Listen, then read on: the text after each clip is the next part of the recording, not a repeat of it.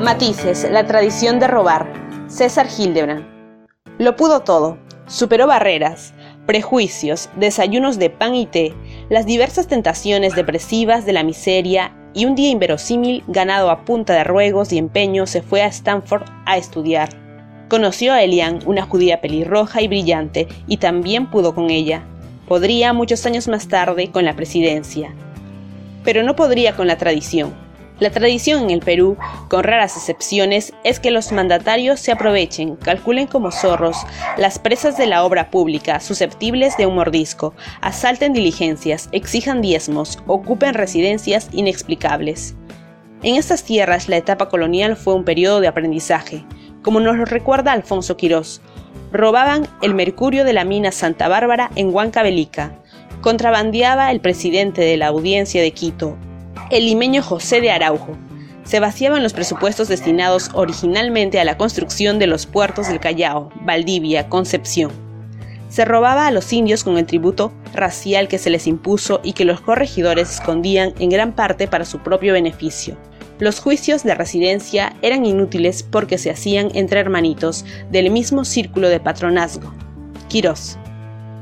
El puesto de virrey podía comprarse, el conde Cañete compró el de mandamás del Perú por 250 mil pesos, pero se murió en el viaje a Lima. Y hasta los indultos se remataban y podían llegar a costar 4 mil pesos, con lo que puede hablarse de la conducta virreinal y casi hereditaria del doctor García. Robaban los veedores, los curas, los oidores, los recaudadores de impuestos, los aduaneros, los gobernadores, los curacas, aliados de la administración, los mineros de la sogue y hasta por derecho de entierro se cobraba una yapa codiciosa.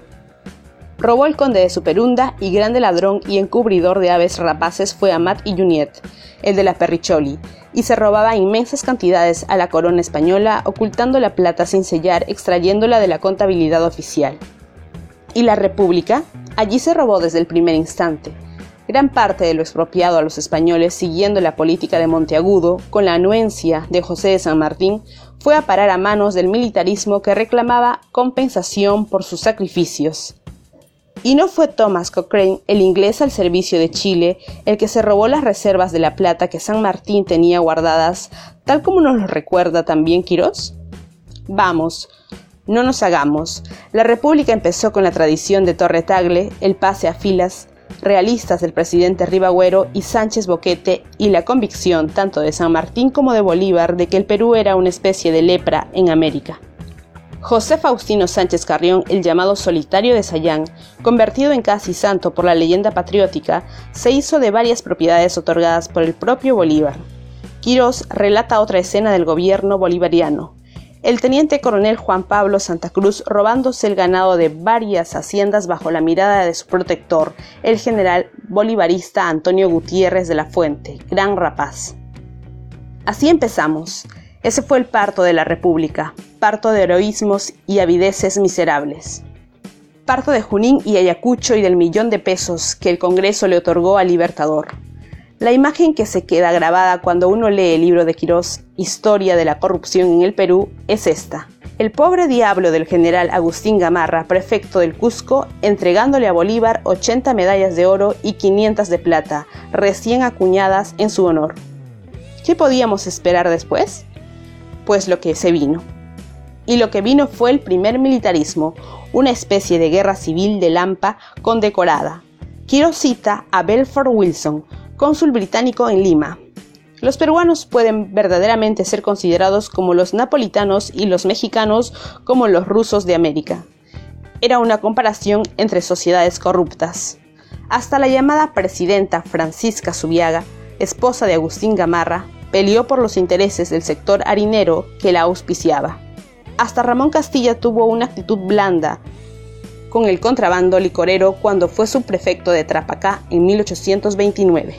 Quiero cita a Albert Jewett, representante diplomático de los Estados Unidos en Lima, calificando al gobierno de Castilla como corrupto, desleal e insolente, y cuyo gabinete estaba integrado por ladrones audaces y sin escrúpulos. Castilla, como se sabe, terminaría virtualmente eligiendo a su sucesor, José Rufino Echenique, la más alta expresión del descaro depredador. Y el guano fue la mierda que nos terminó de enmierdar. La primera concesión, hecha en el gobierno de Gamarra en 1840, se vendió por apenas 18.500 libras esterlinas para nueve años de explotación sin medida. Después llegaron las pujas por las coimas, los ancestros de Odebrecht y el Club de la Construcción. El que más pagó fue el inglés Anthony Gibbs. Este millonario isleño negoció con el corrupto Echenique la prórroga de su contrato, el que se firmó y se mantuvo en secreto ante la resignación de la prensa comprada o asustada y el silencio de la fantasmagórica ciudadanía. ¿No hemos hablado de la consolidación de la deuda interna? Pues hablemos. Esa deuda fue de 5 millones de pesos en 1851 y llegó a 24 millones al año siguiente. En ese saco generoso se metieron desde auténticos expropiados de la etapa de las guerras por la independencia hasta inventores de agravios inmobiliarios que solo debían jurar por Dios para que se les creyera, pasando por prestamistas de muy difícil probanza y militares que habían dado la vida por la causa. Fue la gran farra, fue el melody en tamaño latifundio, fue la plata del guano convertida en quincha de palacios que jamás debieron edificarse. La mitad de las fortunas de Lima se construyó con ese método. Aquí no hubo la burguesía industriosa acostumbrada a los rigores de la perseverancia y las lentitudes de la acumulación. Aquí sobraron los ladrones, los putos atajos. Lo que queda nos es conocido. Robaron durante Balta, Pardo, Piérola, doblemente.